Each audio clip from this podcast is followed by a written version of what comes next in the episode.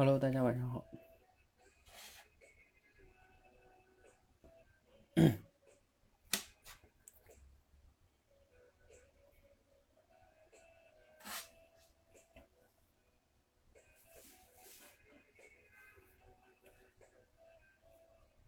Hello，未雨绸缪。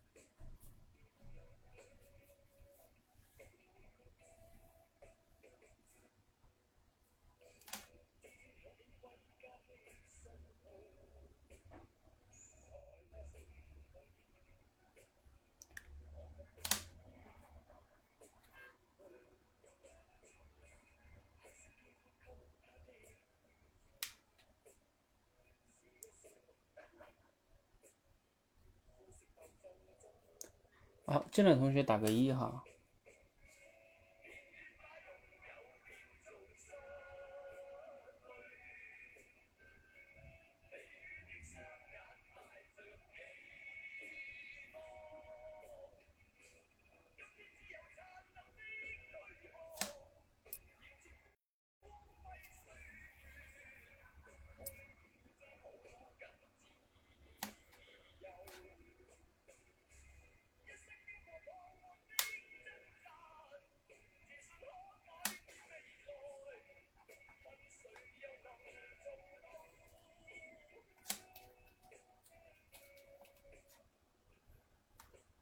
Hello，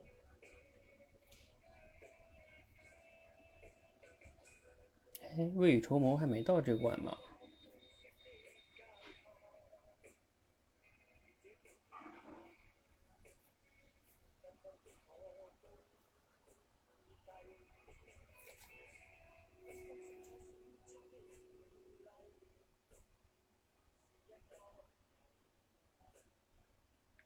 哦。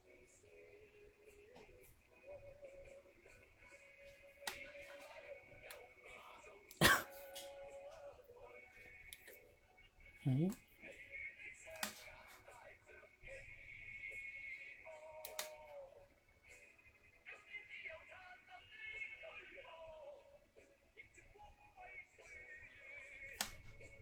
其他人没进来。好，那我先给你出个词吧。嗯，出个什么词？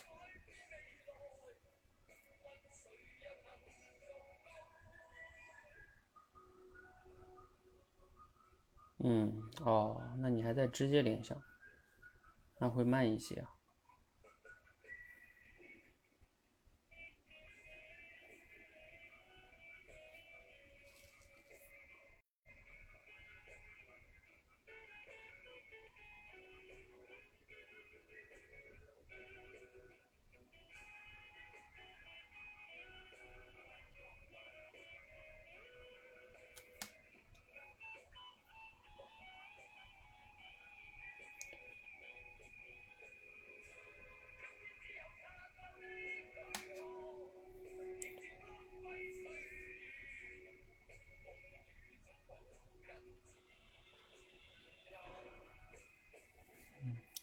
哎，你们有什么词出吗？来，你们出个词。啊，我一出词，我觉得都不合适，有的又觉得太难。哎，你们打个词，我选一个吧。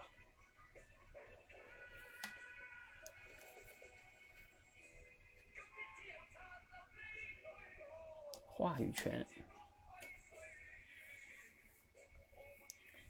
话语权，这词是不是太抽象了？那还有别的词吗？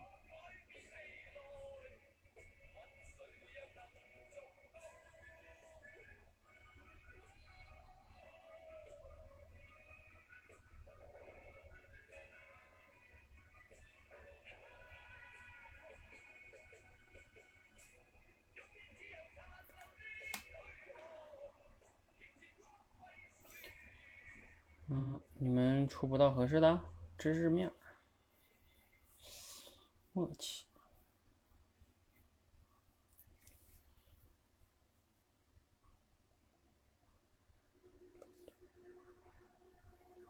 合作。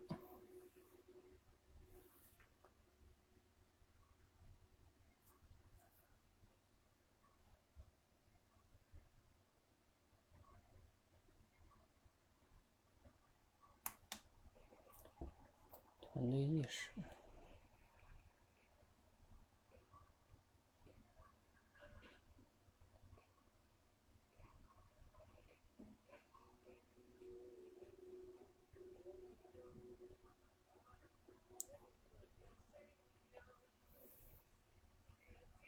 换位。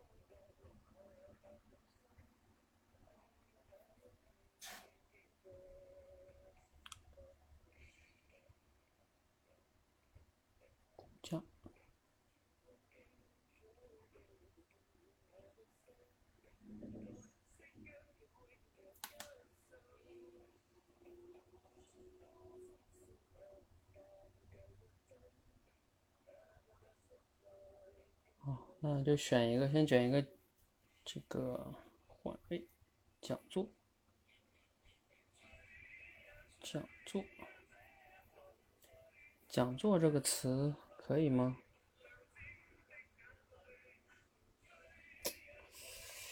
这些词我都觉得太那个什么。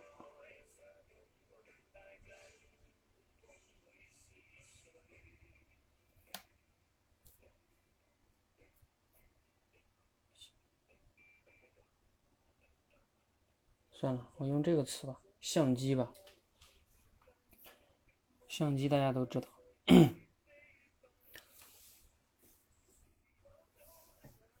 好，那个我们就先进行这个叫什么呢？嗯，横纵向联想。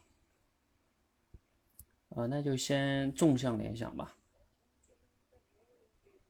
相机的纵向应该还好一点。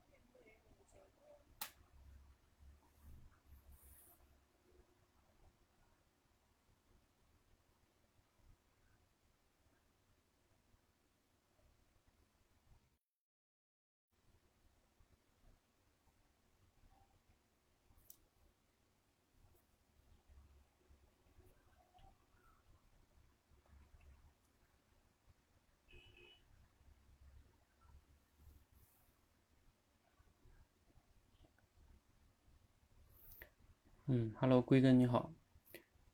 嗯，我们这是即兴表达训练哈。啊，要以相机为关键词。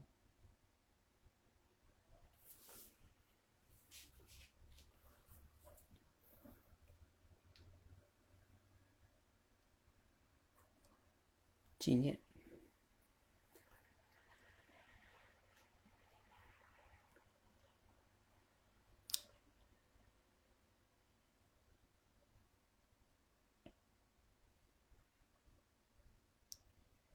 纪念记录。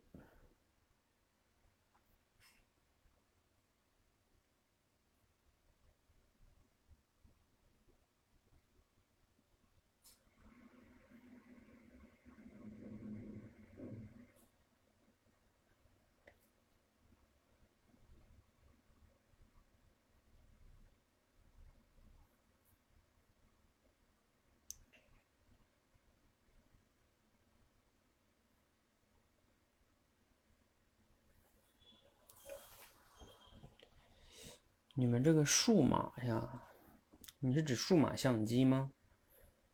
就是你要是往上去的话是有问题的。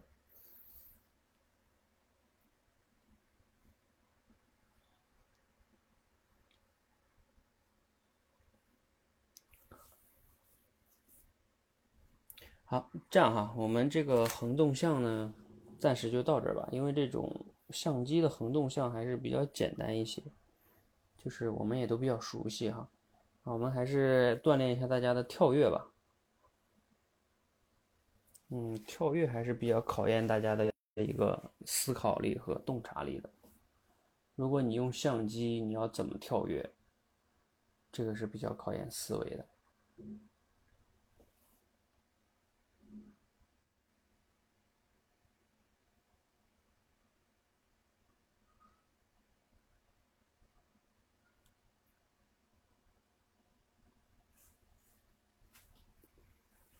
啊，你你不知道跳跃联想是吧？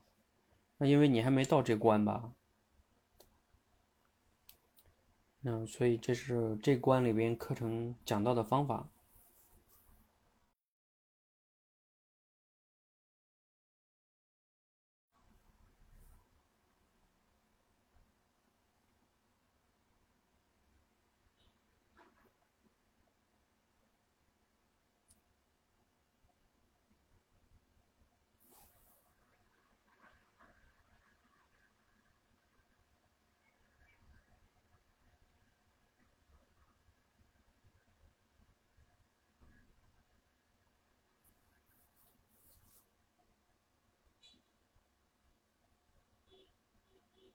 没跳跃，有同学能想到吗？相机的跳跃应该也还好吧。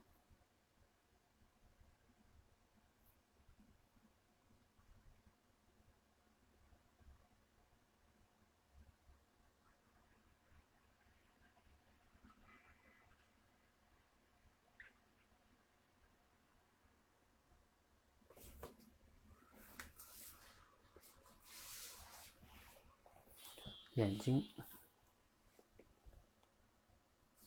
你如果跳到眼睛，你是怎么跳的呢？就是你想表达什么呢？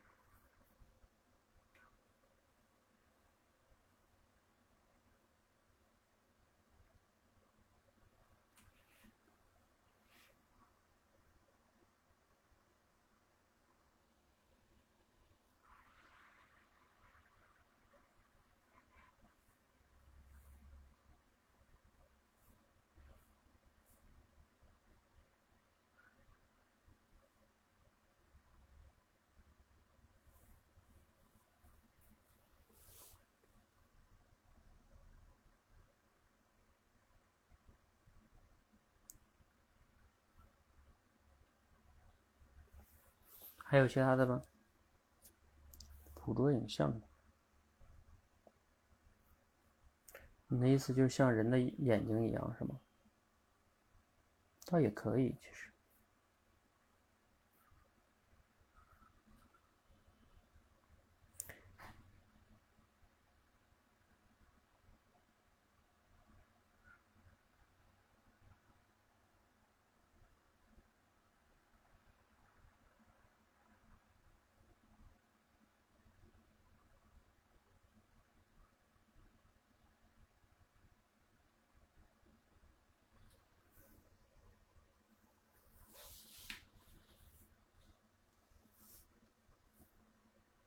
还有什么思路吗？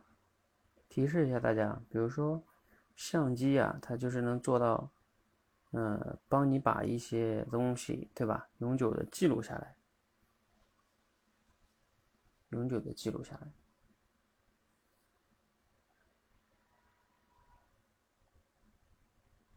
嗯。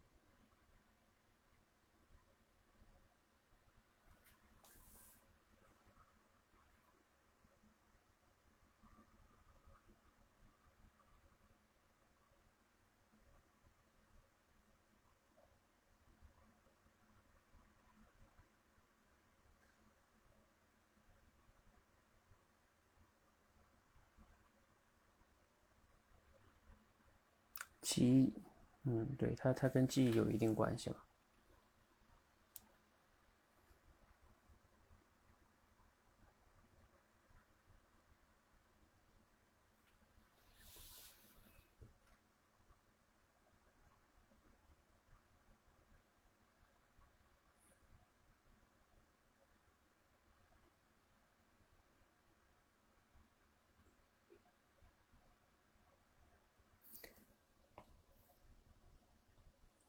相机，你比如说，它这个记忆住的这个人的，捕捉到的这个人的容颜啊，是一直就被捕捉到那一个瞬间了。那你们可不可以跳跃到这个，像人的这个青春，还有年龄，是吧？有很多人，很多皇帝不都希望自己长生不老吗？那你比如说，你就能跳跃到这个，如果我们能发明一种这种，呃，你也可以说药吧，是吧？啊，或者说。嗯，一种技术吧，啊，能让我们每个人都，呃，可以定格到我们想定格到的一个年龄，是吧？呃，这个等等等等吧，啊，呃，既然相机被不发明出来了哈，那这种技术是不是也可能会被发明出来呢？这真是有可能的哈，啊，尤其是我前段时间看这种，呃，人类简史啊这种书上面讲。随着生物技术的这种突破，嗯，很有可能人类的寿命也并不是一个不能被突破的这个极限吧，嗯。相机感动英雄，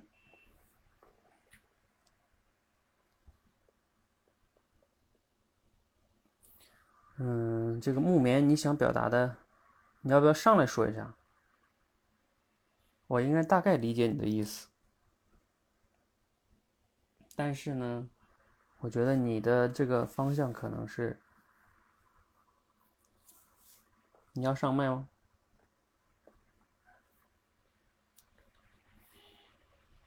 来，关于这个相机的跳跃要有思路呢，你可以上来讲哈。比如说，要不然的话呢，可能不太容易理解你的完整的意思。木棉没事吧？一般情况下，这种喜马拉雅咱们是音频的，所以它对于网络要求一般不太高。但除非你的网络特别不稳定哈，那我不知道了。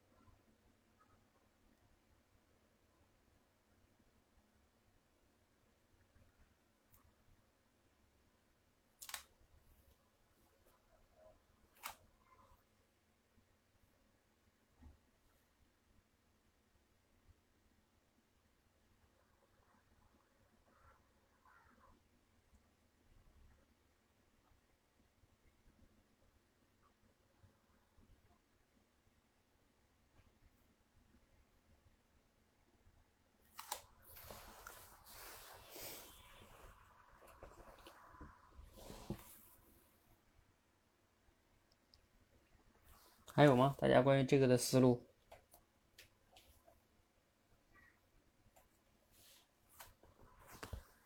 不会是我网络不好？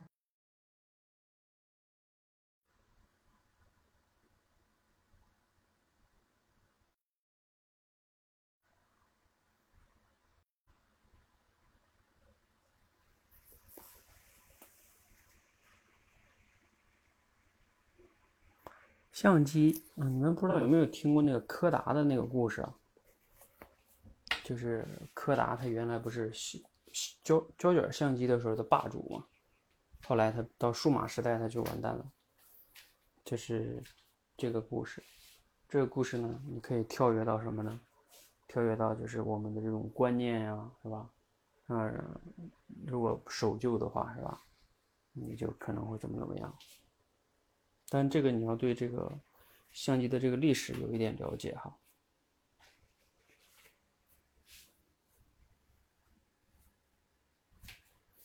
好吧？看这个词大家想的差不多了，换一个，换一个什么词呢？嗯，换一个人物吧，人物是不是可以好说一点？想想啊。嗯，换一个鲁迅吧，这我们很熟悉的中国的作家。来，嗯，谁能上来直接讲一下？如果让你讲这个鲁迅啊，就是让你即兴表达你的思路是什么就行。当然，如果你能就是完整讲更好哈，不能完整讲你就讲讲你想怎么讲鲁迅这个思路。也可以。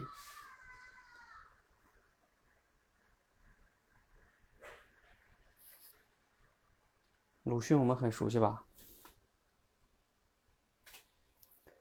鲁迅。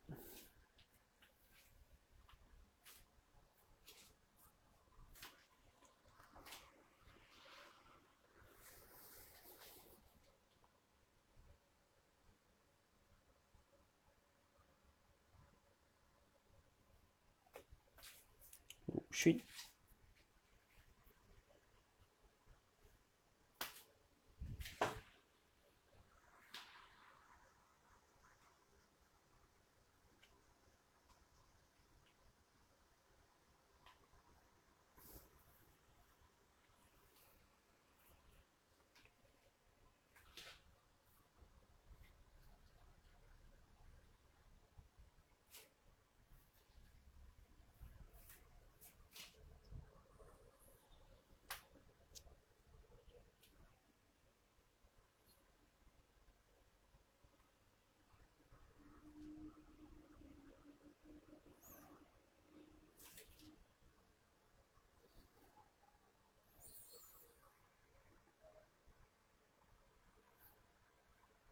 嗯。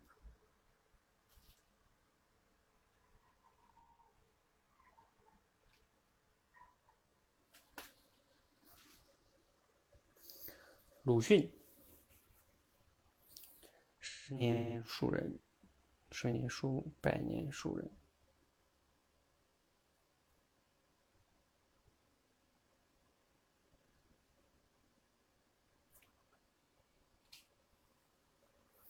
嗯。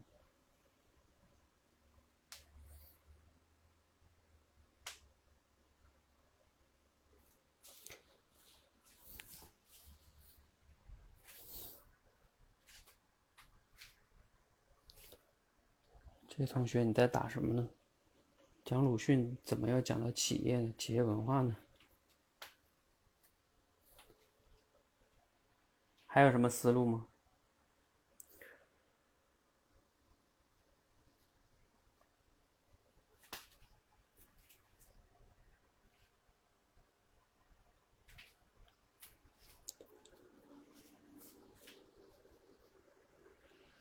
嗯。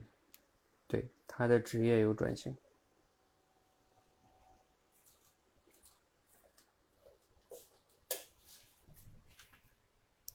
鲁迅，要不然立着你上来说说你的思路。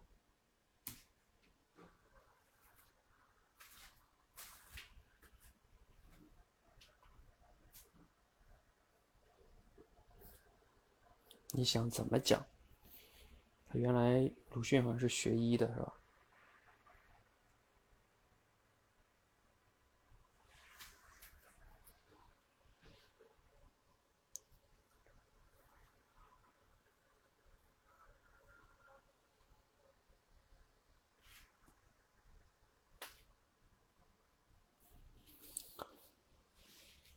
其实我觉得你们还可以讲一个角度，叫就是鲁迅的。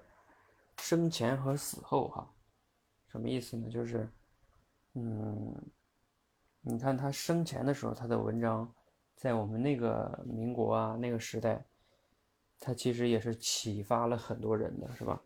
啊，尤其他的一些文章，还是非常的具有讽刺性的。也就是说，嗯，他的生前，啊，能给这个世界带来了当时的人带来了很多的这种。也可以叫帮助吧。他死后呢，他的文章其实，在他成为这种文学家嘛，像我们课文中还会学他的东西，是吧？那依然还是能给这个世界留下来很多东西。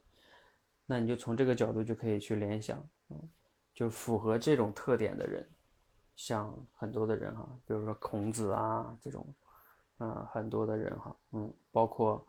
啊，某些发明家呀，是吧？比如说爱迪生发明灯泡，那他死后，他这个灯泡还在帮助大家，所以就是类似于这样。然后你可以升华出一个主题，就是，哎，那我们啊，是不是要思考，我们如何能成为一个这样的人呢？就是活着对大家有帮助，死了还对以后还能产生影响和价值，这样的人生是不是更有意义呢？就等等吧，啊，大概就是这种思路。你鲁迅的一条线，然后联想到其他的人，然后再联想到自己。其实这也是一个找到一条线的横向三个维度吧。鲁迅的一生，然后呢，同类型的其他人的，呃，类似的他们的一生，然后再联想到自己啊的可能怎么怎么样，是吧？啊，结尾再点一下题，这种结构也就还可以，是吧？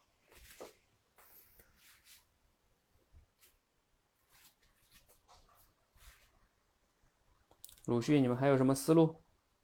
我们对鲁迅如此的熟悉，是吧？鲁迅，文学家。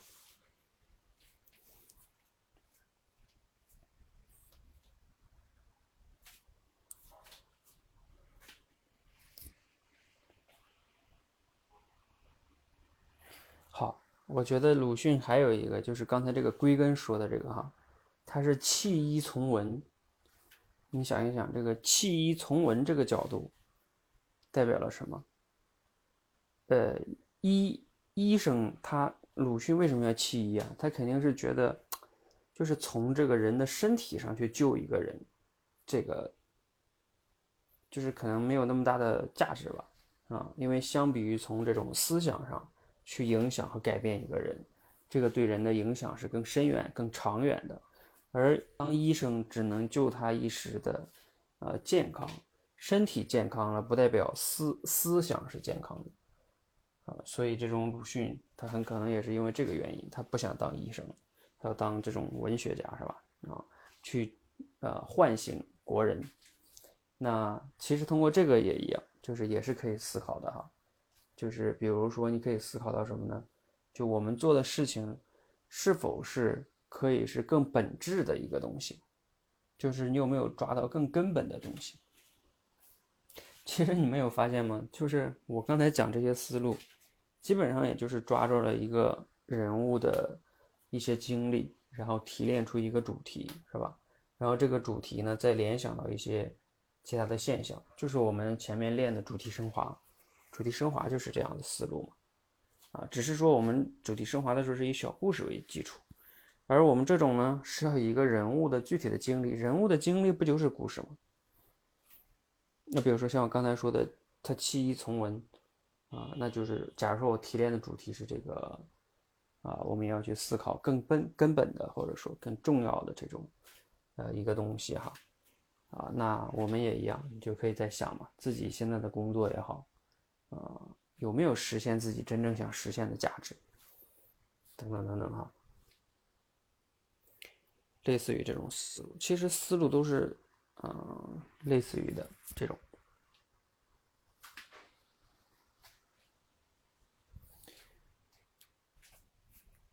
你们应该还听过一个吧？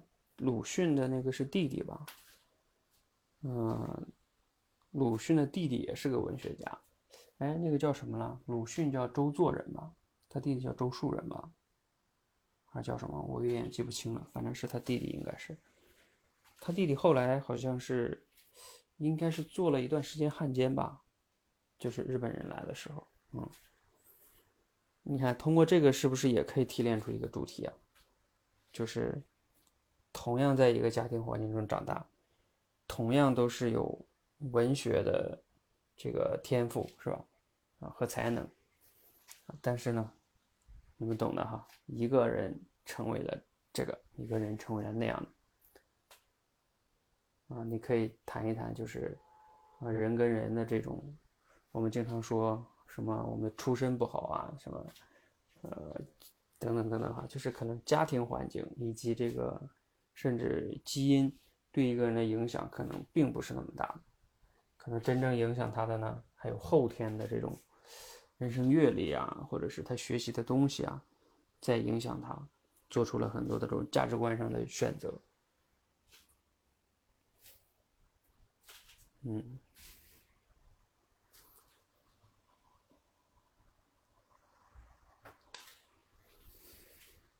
嗯，丽儿来讲了，你是要讲什么呢？Hello，大家好。嗯。讲个鲁迅哈，我就想说一说，就是鲁迅就是比较大的两次这个职业转型，就是我刚才说的，大家都知道，一次就是说他想要当医生，好像是他父亲重病了。然后他就立下这个志向，他以后长大一定要当医生。还有一次呢，就是他在当医生的过程当中，我们小时候课本上面好像都看到过，就是他看到有一群人围着那个中国人，就是日本人还是什么的，那个就是杀杀头嘛，好像是。然后呢，他又非常的愤怒，就又要弃医从文了。就从这样的这个两次转型的过程当中，我们会发现，就是其实都是他的价值观在左右他。就是他，就相当于我们小的时候经常看到的一些，就是非常励志的文章，说，哎呀，这个小孩儿他从小就有一个远大的志向，长大了要当什么，要当什么。就我们可能被这个表面的假象所蒙蔽了。我的意思是，就有可能他在这个转型的过程当中，不只是他的价值观在起作用，有可能他的能力是这个价值观的一个基础。就比如说像鲁迅，他每呃。你们可能不知道，他是每天都写日记的，所以说这个就为他当上一个作家奠定了一个非常重要的能力的基础。再比如说今天在群里面嘛，我们就是那个于知道发的那篇文章，于知道现在在不在？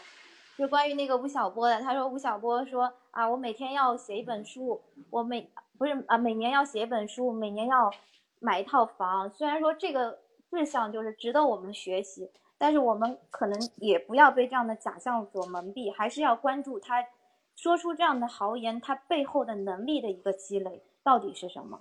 那作为我们自己，我们能不能就是从小开始做起，也从写一行字开始，每天。写一篇文章开始，然后慢慢的积累自自己这样的能力。啊，我想说的就是这个。嗯，好，呃，挺有意思的。对，今天那个宇知道发了一个文章，然后呃里边有讲到一些人物啊，尤其是吴晓波，说自己每年好几年以前，那都是好像十多年以前了吧。他说他每年写一本书。这本书卖出去的稿费呢，再买一套房。然后呢，那本书讲的是复利效应，哈，嗯，不是那本书啊，是那篇文章。然后就号召大家要要要向这个吴晓波学习，学这个复利效应。呃但是就像刚才丽儿说的哈，哎，我今天在群里还说这个事儿了，我说你要 你不要忘了，人家吴晓波之所以能做这个事情的两个重要的能力，第一个是判断能力，他在十几年以前判断。房地产一定会大涨，是吧？嗯，那个时候别的人为什么没有判断呢？是吧？你没这个判断力，哪儿哪来的复利效应？第第二个是这个写作能力哈。第一个你能不能写得出来？第二个写得出来之后你卖不卖得出去？卖得出去了能卖那么多钱吗？是吧？那是吴晓波他有这个写作能力，所以呢这个。就是不要盲目的去，像刚才丽儿也说了这个类似这个观点嘛，就别人做转型的时候，不是说像小的时候那种励志要怎么怎么样哈，有可能是一些经历，嗯，当然刚才丽儿表达的是他的一个能力的基础是吧？嗯，是这样的，没有能力的话也是做不了的哈。但是丽儿刚才你这个可能后边你结尾落到了啊，我们要不要从这个？呃，什么写写写一个日记开始哈，可能你这个结尾结的跟你前边那个啊不是特别的合适吧？你前面主要讲的是说我们要不要被什么什么什么，对吧？毛啊，就表面这种东西给迷惑嘛哈。那你结尾变成了我们要去写作了，就是写作它只是一个具体的行为，嗯，小建议吧。好，这个关于鲁迅，还有人有思路的吗？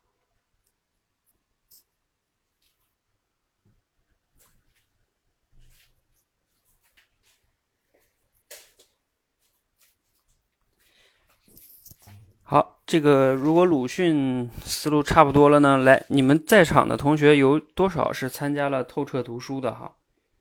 呃，参加了打个二哈。就是比如说，你把那个入门关哈，尤其是透彻读书的入门关，你有学了多少了？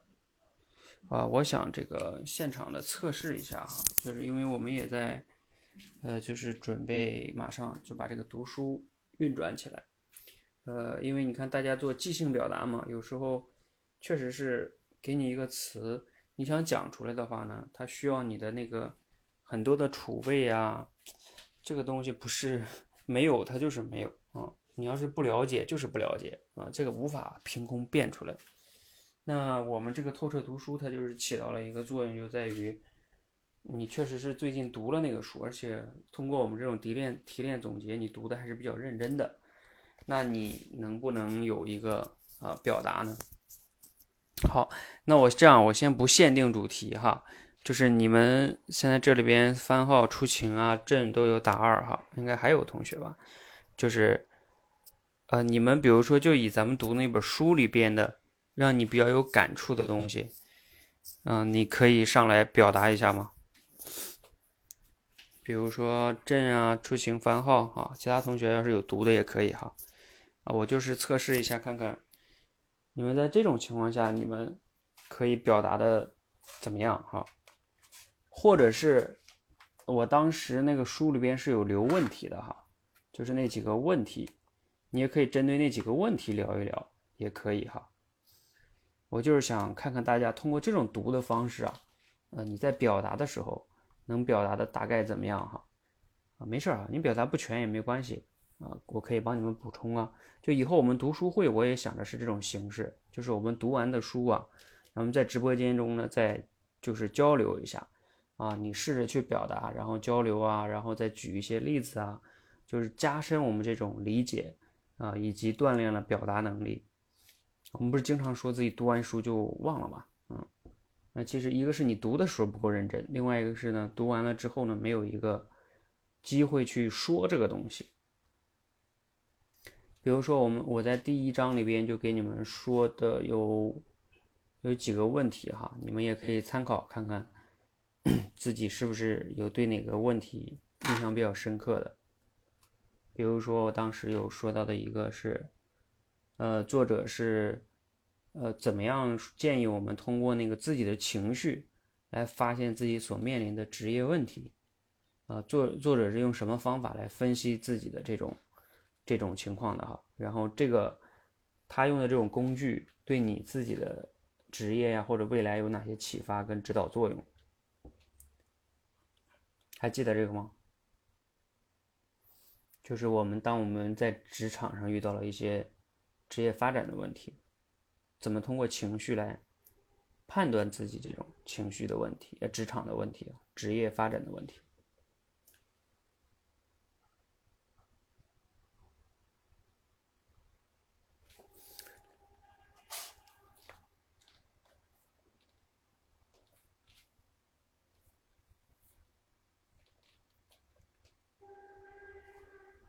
来，郑同学，三号，你们两个应该早读完了吧？这块儿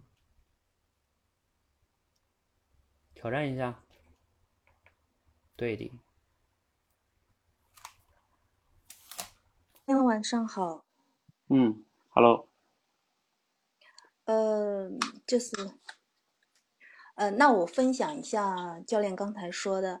呃，关于就是职场，我觉得发展不是很顺利的。那个古典老师在这本书里头分享的那个呃情绪诊断的一种方法，呃，通常的时候呢，我们我们会觉得在职场上发展的很不如意，然后这种不开心、不爽，然后我们又不知道到底是什么原因，这个就相当于呃，我们到到医院里去看病，我说我我我我肚子疼啊，然后医生会说你是怎么怎么。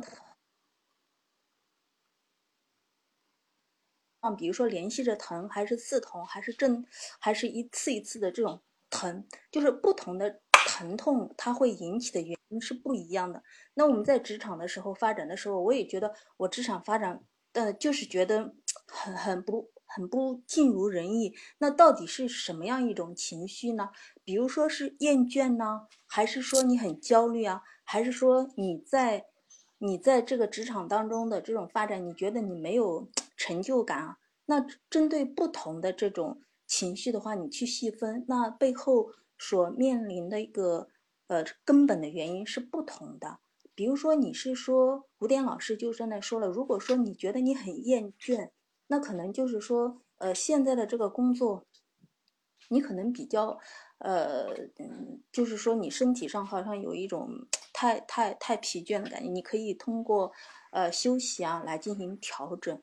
但是如果说你觉得是因为很焦虑的话，那有可能就是说，嗯，你在这个这份工作当中所具备的能力，让你没有这种胜任感。没有胜任感的时候，他可能就让人觉得非常的非常的，呃，就是就这种很焦虑的这种情绪。那针对这样子的一种情况，其实你要通过学习提高自己的能力，来就是你去逐渐走在进步的呃当中的时候，你的这种焦虑感可能就会越来越少。呃，然后或者说你没有价值感呢？那，那那那可能就是说这这样子的这样一份工作让你没有认可感，没有获得感。所以说这这一块的话，那你要在这方面找原因。通常呢是这种方法，一个是自我诊断，另外一个可能对做 HR 的，就是做人力资源工作的人，呃，也有一个好的一种参考。因为我们通常，嗯，在做人力资源工作的时候，大家就很简单粗暴的会说。啊，你现在这样表现不好，那我那你是不是休息几天啊？或者说，那你是不是呃，就是换个岗位啊？他不会，他不会针对你的这种情绪说反映出来你背后真正的原因去做分析。就是他这种方法可能碰巧碰巧了，可能是对了。但是如果说是不碰巧的话，那比如说我是因为焦虑，我能力不不好，你你让我休息两天，那我还回来以后我依然焦虑，依然不会胜任工作。所以说，就是说。通过这种古典老师的说的这种情绪来判断自己，呃，工作当中不顺心到底是问题出在哪里？对自我学习者是这样子，对做呃人力资源的人也是一种很好的做好人力的这种安排，或者说，呃，让这个人力资源发挥更大的这种效能，大概就是这么多。嗯，好，怎么样？朕自己说说。你被我叫上来说这个怎么样？有什么感受？呃，就是，呃，我就啊是，有一点乱，因为因为因为当时的时候我看这个的时候，我还是呃蛮有感触的，就是特别是说好像呃做到人力资源，他就是说看到人啊啊看到员工不是很很那个什么的后，通常就是说哎休息两天，确实是这样，然后说换的或者换一个岗位，呃根本就不会想着要去。呃，用通过这种方法去分析背后的原因，但是我真的去讲的时候，我不知道大家有没有听懂，光是还是说我就是，就是没有那种好像古典老师那样子，就娓娓道来，看这种啊，一看到这种情况啊，就觉得豁然开朗，原来是这个样子。但是我要把这样子的一种想法分享给大家的时候，呃，不知道是说到哪，想到哪说到哪，还是什么。嗯。这就是叫我我以前有说过叫说我所学，就是你知道你学一个东西，你感觉你学懂了，和你把它你把你学懂的东西说给别人，并且让别人也就是听完你说之后也感觉懂了，这个转换啊是需要功力的，嗯，对的，对的，就他他其实并不是直接说内容，有时候就能懂的，嗯，嗯。确实是这样啊！你比如说像你刚才呢说的这个三个点，其实你说的内容，我想了一下，觉得好像基本上把书中的要点都有说到啊。但是就这种表达方式上，嗯，你要去呃构思一下，呃，就是你要学会这种转换哈，嗯。比如说，我可以给你个建议，就是一般情况下呢，表达也是有结构的。比如说你刚开始可以铺垫一些现象。就是我们在职场中，啊，怎么怎么样，这种话呢，都叫你可以叫铺垫，你也可以叫引子，然后先通过这种话勾起大家的一个注意力，就让大家觉得哦，原来你要讲这个事情。比如说你像刚才那种情况，你就可以讲，哎，我们在职业中有时候会不会都会遇到各种各样的问题呀？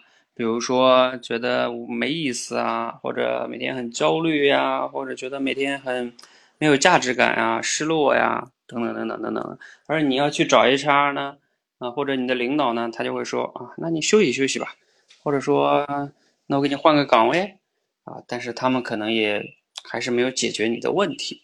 那我们这个问题到底是什么呢？啊，我们最近读了一本书啊，这本书里边教了一种方法。叫职业三叶草原则，哈，啊，用三叶草的模型来分析职业问题。那他怎么具体怎么分析呢？就是通过自己的情绪来判断自己的具体的职业问题是什么。比如说，像我们刚才说到了有三种情绪，第一种情绪呢是啊无聊无趣，第二种呢焦虑，第三种呢啊没有价值感。那这三种情绪呢？它分别对应着，就是三种职业问题。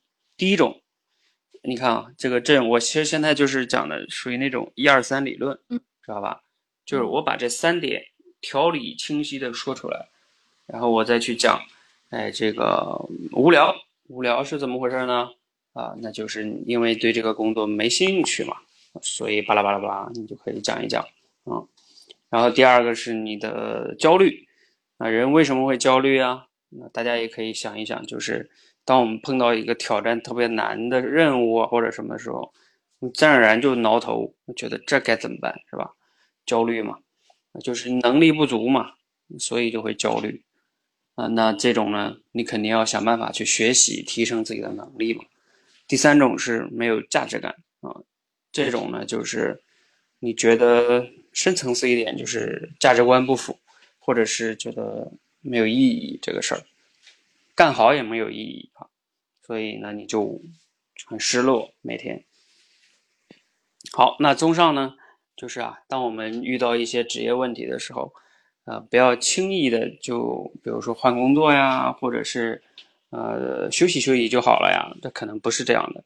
我们需要仔细的去辨别自己的情绪，然后找到根源所致，然后再去有效的去针对这个问题去解决。有可能我们的职业呢才会越来越进入良性发展。那希望呢今天的分享能对大家有帮助啊。这个三叶草的原则还是非常有效的哈啊，希望大家能记住。没了。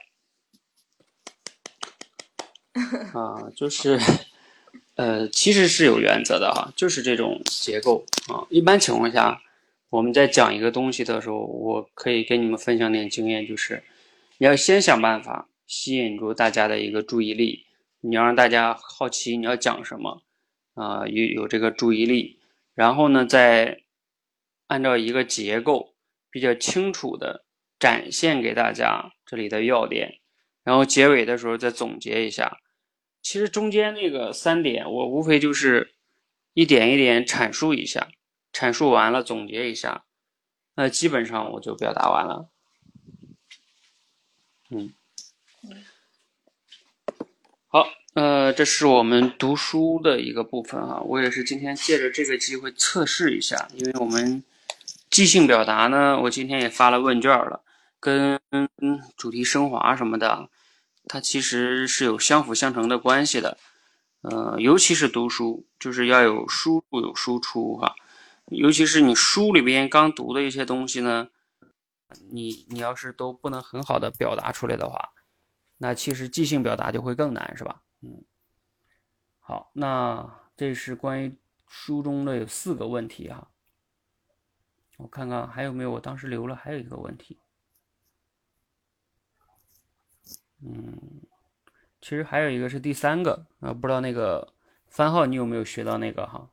就是什么是生涯三叶草，请结合古典老师的故事或者你知道的其他的故事，然后呢来阐述这个三叶草的循环过程。三那个番号你学到这个了吗？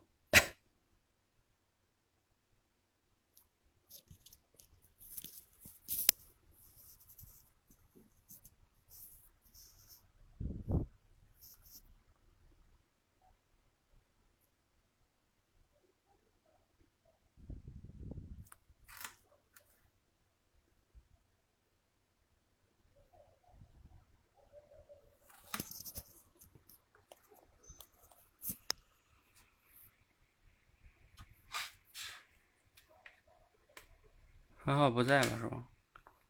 好，关于呃这本书，大家还有没有读的同学啊？有没有什么感想呢？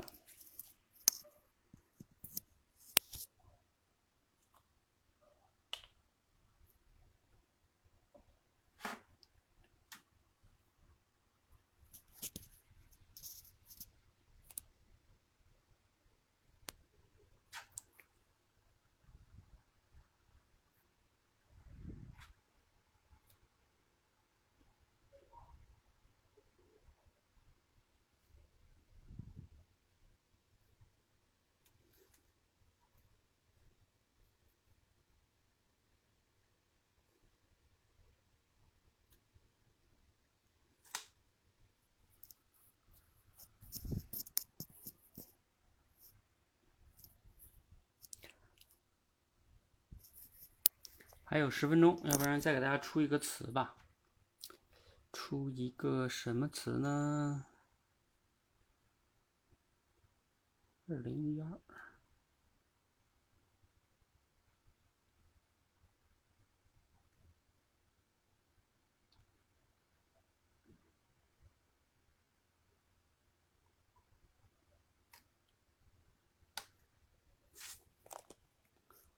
二零一二，二零一二吧。大家应该知道这个词有什么含义啊？来，你们二零一二可以自由想吧。有没有人想到了什么思路的哈？打字和上麦表达都可以。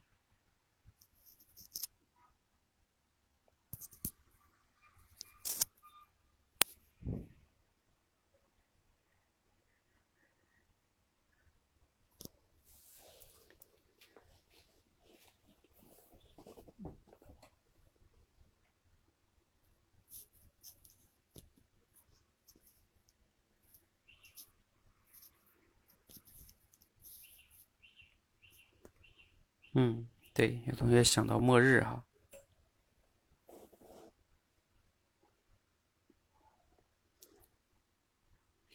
你想到末日，然后呢？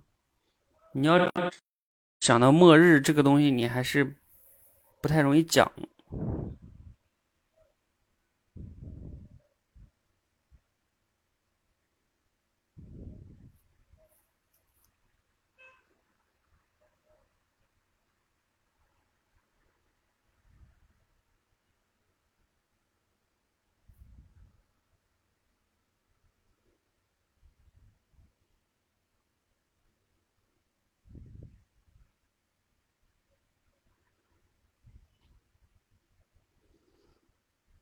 足球，二零一二。哎，你想到足球是怎么想到的呀，叶荣？世界杯吗？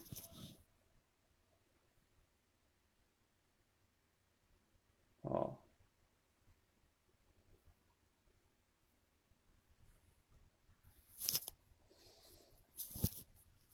就是海标，你要涉及到你想末日，其实我写二零一二呢，肯定也是，我也是想到了世界末日哈。就假设说大家都想到了二零一二这个世界末日这个事儿，你要讲什么呢？对吧？这个这个是关键，嗯，当然能想到呢，这是怎么说呢？因为这个是特别容易想到的末世界末日这事儿。那关键你要用这个事儿，其实这就相当于是个故事，对不对？你用这个故事。呃，你你其实还是要做主题升华，对吧？啊，舆论造势，你的舆论的“舆”应该写错了，不应该是那个“舆”哈。马眼预言，告诉道理。海标，你方便上麦吗？你你这个玛雅预言怎么讲？告诉什么道理？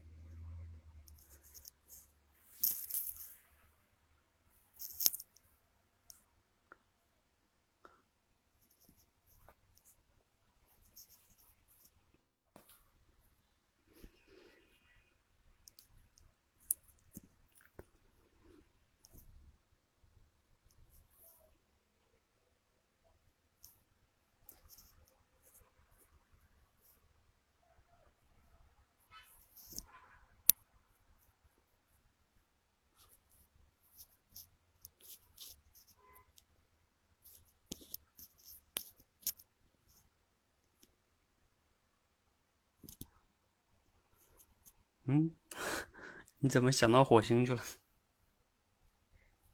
我们移民火星是吗？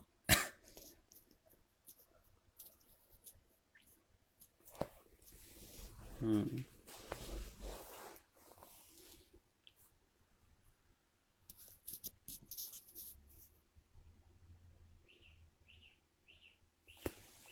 你讲世界杯的合作啊？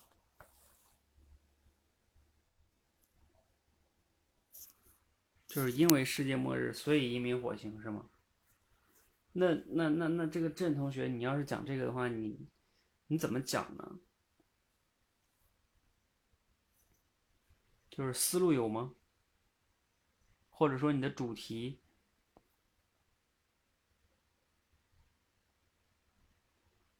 诺亚方舟跳到核心竞争力，来，你上来说说呗，朕。我看看你这怎么跳过去的。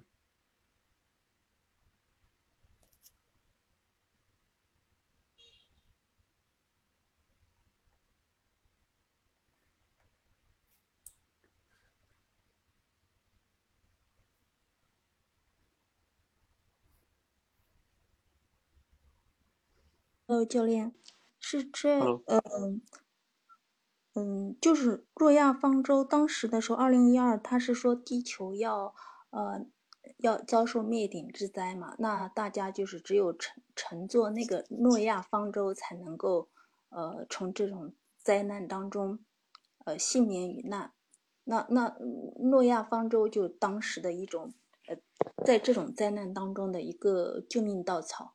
那那同样是说，如果说其实，在危难当中，我们现在的话，有没有自己的一种呃核心竞争力？就是有没有一种自我救赎的一种能力？有没有这样子类似于像这种诺亚方舟，呃，可以呃可以救我们？比如说在未来的一种呃变化当中，嗯，有有打造自己的一种不被这种毁灭呃应该怎么讲？就是在未来的竞争当中，我们有没有自己的诺亚方舟？那个诺亚方舟可以让我们，呃，不被这样子的一种嗯变化的这种环境所淘汰，然后去讲怎么样去打造自己的核心竞争力去。嗯 是这样跳跳过去的。嗯，我觉得这个思路也还挺好。就是如果你按照我刚才那个套路的话，你可以大概的讲的思路是，上来就讲啊，我们今天这个时代，二十一世纪啊，不不不是二十一世纪，就是说人工智能时代是吧？什么大数据啊，人工智能，然后经常有人说我们要人都要失去工作了是吧？等等等等的，嗯，那就像二零一二年的时候。我们这个世界末日一样，是吧？那个时候人们还有一个诺亚方舟。那如果人工智能全面到来，对吧？那我们这个怎么样有一个自己的，就像你说的这个是吧？可以叫退路吧，或者说你你还能存在的核心竞争力是吧？嗯嗯，我觉得这思路还挺好。好，谢谢真哈。嗯，好，谢谢教练。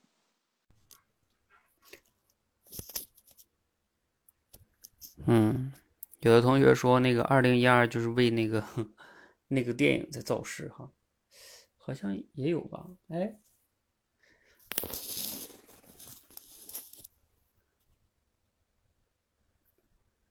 那海标那个就有点讲不出来了，对吧？嗯，他说以讹传讹。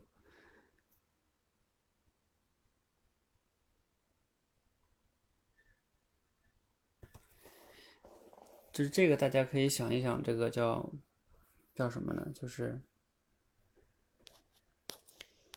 就是二零一二这个东西啊，明明它是非常普通的一个年份，一个普通的日子，十二月二十一日是吧？然后不知道因为各种各样的原因，就算有这个娱乐造势吧，反正很多人就真的相信了。你们真的不知道那个新闻吗？到那天的时候，有的人真的把钱都花光了什么的。就那么多人，好像真的有挺多人相信了这个东西，有点，就算不都相信吧，但是也有一点好像就将信将疑的那种感觉啊。嗯，就这个事情，其实这个现象啊，它它可以揭示一个道理哈。像以前有一个成语叫“众口铄金”，大家听过吗？或还还有一个成语叫“三人成虎”，就是假的他也能说成真的，就因为大家都都都传，他就他就成真的了。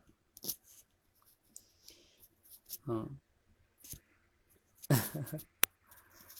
反正当时我记得二零一二年，我看看，我二零零七年在上大学，二零一二年我刚毕业，应该是毕业一年，我对这个事儿就没什么没什么没什么感觉，因为我当时一点都不信，嗯，我才不相信这个东西，嗯，所以我就没感觉这这个东西，就是呃，我们通过这个现象哈，你要得出什么样的一个主题？主题就是，啊，比如说你可以得出一个主题，就是人言可畏，是吧？众口铄金。所以呢，啊，我们有时候平时听到一些消息的时候，不要因为大家都信了，你就一定要信。大家都信的东西不一定是，一定是对的哈，不一定都是对的。嗯，这是一个一个方向，是吧？嗯，还有什么方向呢？这是保持警惕哈。当然，这个方向呢，还可以再说一下，如何去，呃，比如说让自己不被这种骗哈，嗯。好，关于二零一二，你们还有同学有有思路吗？二零一二，二零一二。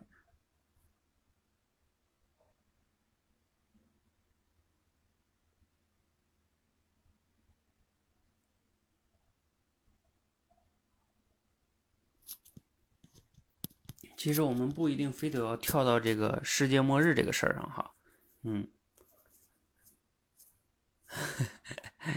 如果同学说世界末日真的来的时候，没人会知道。嗯，但是总有一些神神叨叨的人说他知道，是吧？我记得我当时怎么想的，我当时就想，如果真的是世界末日，来就来呗，来你还能怎么着呢，对吧？那就是大家一起 over 呗，是吧？over 就 over 了呗，那那那你有什么办法，是吧？就是你你也改变不了这个东西。他要来就来啊！而且大多数时候我是不相信他会来的啊！我我觉得还可以讲一个，就是你们不一定非得要跳到这个世界末日这个思维里去啊。有时候你看我为什么在即兴表达里边，第一个叫直接联想呢？就是我们大部分人有时候想一个问题，就是你直接就跳到了一个大家都能想到的角度，然后你就去讲了。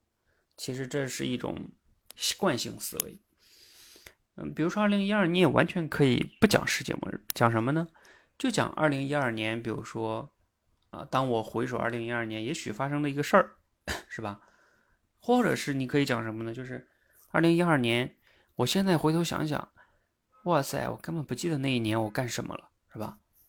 那你可以通过这个事儿，你又能得出个什么结论呢？比如说，你可以得出了一个，这才短短六年，对吧？啊，那二零一二年让我印象深刻的事儿都没有什么。这事儿告诉我，就是说，啊，比如说，也许是我活得太太平淡了，是吧？所以没有什么值得纪念的事情在那一年。那我再回头想想，甚至二零一四年，我也没有什么印象深刻的事情。那这件事情让我有一个反思，是吧？嗯，我以后在我未来的人生中，从二零一八年今年开始。我要怎么怎么样，对吧？啊，我要好好活，是吧？活，让让自己感觉活过呀。那其实也可以啊，就是因为你在六年以前把很多东西人生印象不深刻嘛，啊，那你反思到现在可以怎么怎么样，是吧？也挺好的呀。为什么非得要讲世界末日呢？嗯，嗯，OK。你看这个，呃，易龙同学，这个这个也挺好的呀。就是说，二零一二年他想到了他的一个女同学，然后呢，被压出车祸了，是吧？你看这也是一个一个事件。那这个事件呢，你又可以，哎，易龙，你你得出的主题升华啥呀？就车祸猛于虎啊！哎呀，你那你这个不行，你还得再再主题升华。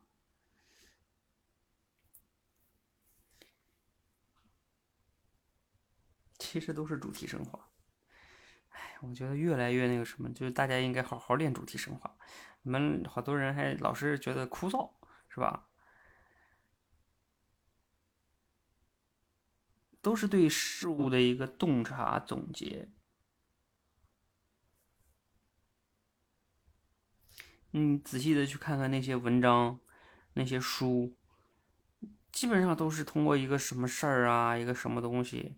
然后得出个结论，然后他就这篇文章的主题，或者他要讲一个主题，然后举一些例子，不都是一个思维吗？这里边在逻辑学里边都叫归纳推理。你比如说易容同学他讲的这个，二零一二年一个同学死于车祸，那你可以就是讲一讲这个事情，然后得出一个主题，就是说，嗯，就是。呃，生命无常是吧？啊，人生无常，有时候你并不知道，呃，你今天晚上闭眼睛了，第二天你还能睁开吗？嗯，你也可以讲一讲这个意外是吧？啊，我们的人生其实并不一定有我们想的那么长。